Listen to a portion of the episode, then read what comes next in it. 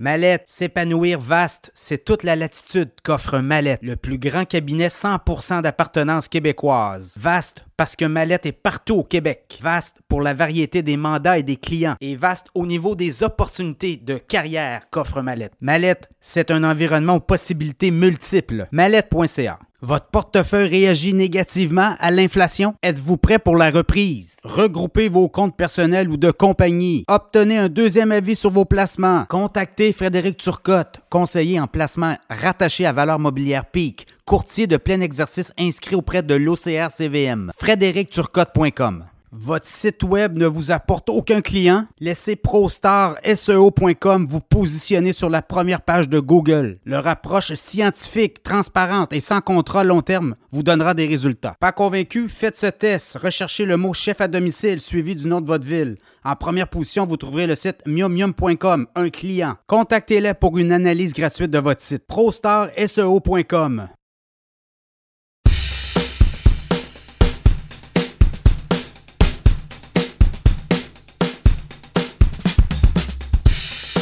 avec l'inflation qui est redescendue sous la barre psychologique des 3% 2,9 euh, les taux, euh, en fait, l'inflation, le taux d'inflation au Canada le mois dernier, en janvier. On a eu les chiffres cette semaine.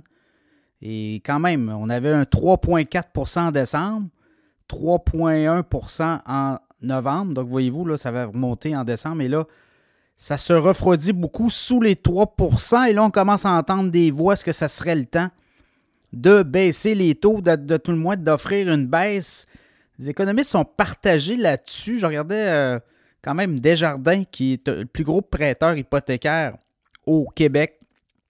Ben, les économistes de Desjardins parlent quand même de 4 à 5 baisses de taux en 2024 au Canada. Donc, euh, eux, il euh, va falloir qu'à un moment donné, la machine se mette en marche, comme on dit. Donc, eux croient que la Banque du Canada n'aura pas le choix. De toute façon, l'économie canadienne tourne au neutre, voire même récession. Peut-être légère récession, vous me direz, mais quand même, c'est euh, plusieurs trimestres où il ne se passe pas grand-chose. On regarde aux États-Unis, l'économie américaine roule à fond de train sur un, air d'aller d'à peu près 3% 3,3% au dernier trimestre de 2024 et on dit que pour l'année électorale en cours, il y a beaucoup de bûches dans le foyer. Ce qu'on ne voit pas au Canada, vous regardez l'économie québécoise, euh, beaucoup de difficultés, même que le gouvernement Legault qui va déposer son budget au mois de mars l'a dit cette semaine, on a de la misère à générer des nouveaux revenus, les taxes ne rentrent pas à la hauteur de ce qu'on avait budgété, les revenus des entreprises ne sont pas là également les, euh, notamment les employés, les, les, impôts payés par, un, les entreprises, mais également les travailleurs. Donc, tout ça a un impact fiscal. L'économie qui ne roule pas. Et ce que ça fait aussi, moins de rentrée pour les taxes, on l'a dit. Donc, euh, le gouvernement euh, va déclarer un budget largement déficitaire que l'on nous prévient. Donc, aussi, toute l'histoire des négociations avec le secteur public on avait budgété, je pense, c'est 5 ou 6, 7 milliards. là, finalement, on va se ramasser avec des dépenses de 11, 12 milliards. Euh, donc, c'est une facture colossale. Et ça aussi, ça va créer de l'inflation. Et tout ça, alors que l'économie stagne. Alors, je pense que la, Banque du Canada devra se poser des questions. Est-ce qu'une baisse de taux en mars sur toute l'économie canadienne dans le monde, c'est pas une économie là, euh, très influente, donc il n'y aura pas de possibilité d'influencer les Américains? Certainement, ça donnerait de l'oxygène pour euh, le Canada, l'économie canadienne qui fait du surplace. Donc, on entend ça. Tranquillement, il va y avoir une rencontre la Banque du Canada au mois de mars. Est-ce que ça serait le temps de euh, y aller avec une première baisse? Beaucoup de prudence. Les économistes parlaient de mois de juillet. Certains ont ramené ça au mois d'avril, peut-être même au mois de juin. Aux États-Unis, les chiffres euh, de l'économie, les chiffres d'inflation euh, démontre ou tendent à démontrer que la Fed ne sera pas prête. Mais là, comparer l'économie américaine avec l'économie canadienne, c'est pas du tout ce que l'on voit. Également, on voyait euh, le grand patron de Desjardins cette semaine nous dire ben écoutez, moi je dors très bien, là, les hypothèques montent pour euh, la majorité de nos membres. dans certains cas, c'est 5, 600, 800 dollars de plus par mois et tout va bien, Madame la Marquise. On comprend que chez Desjardins, les profits, les excédents sont excellents. Je pense que c'est du jamais vu, là, 2,3 milliards d'excédents.